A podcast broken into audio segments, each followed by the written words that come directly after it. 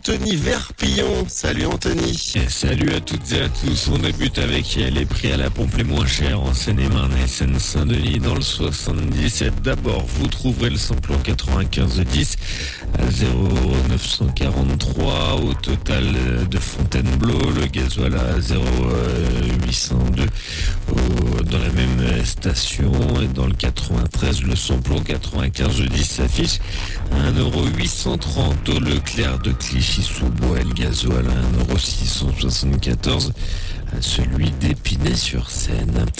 L'actu ce mercredi, c'est l'enquête qui se poursuit pour déterminer ce qui s'est passé lundi matin sur un passage à niveau à Livry-sur-Seine. Un motard de 64 ans a trouvé la mort après avoir été percuté par un train sur la ligne R du TER. Le parquet de Melun est en charge de l'enquête et puis trois blessés dans un accident entre un taxi et un véhicule de gendarmerie lundi soir à l'aéroport de Roissy. Le choc a été violent, les forces de l'ordre ont fait plusieurs tonneaux. Aucun pronostic vital n'est engagé. L'enquête a été confiée au commissariat de Villepinte. La mobilisation en forte baisse contre la réforme des retraites hier. Quelques 300 000 personnes ont manifesté à Paris. 900 000 à travers le pays. Selon les chiffres de la CGT, à l'occasion de la 14e journée d'action contre la réforme des retraites hier, et selon Laurent Berger, le secrétaire général de la CFDT, le match est en train de se terminer. Il s'agissait de la dernière manifestation contre la réforme sous ce format.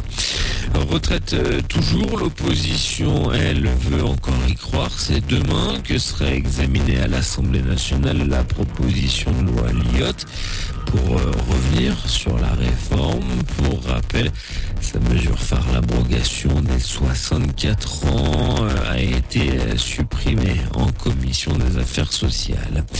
L'objectif plein emploi également ce mercredi, le ministre du Travail, Olivier Dussopt, présente en Conseil des ministres un projet de loi visant à permettre l'insertion des personnes les plus éloignées de l'emploi et c'est ce qu'expliquent les services de Matignon.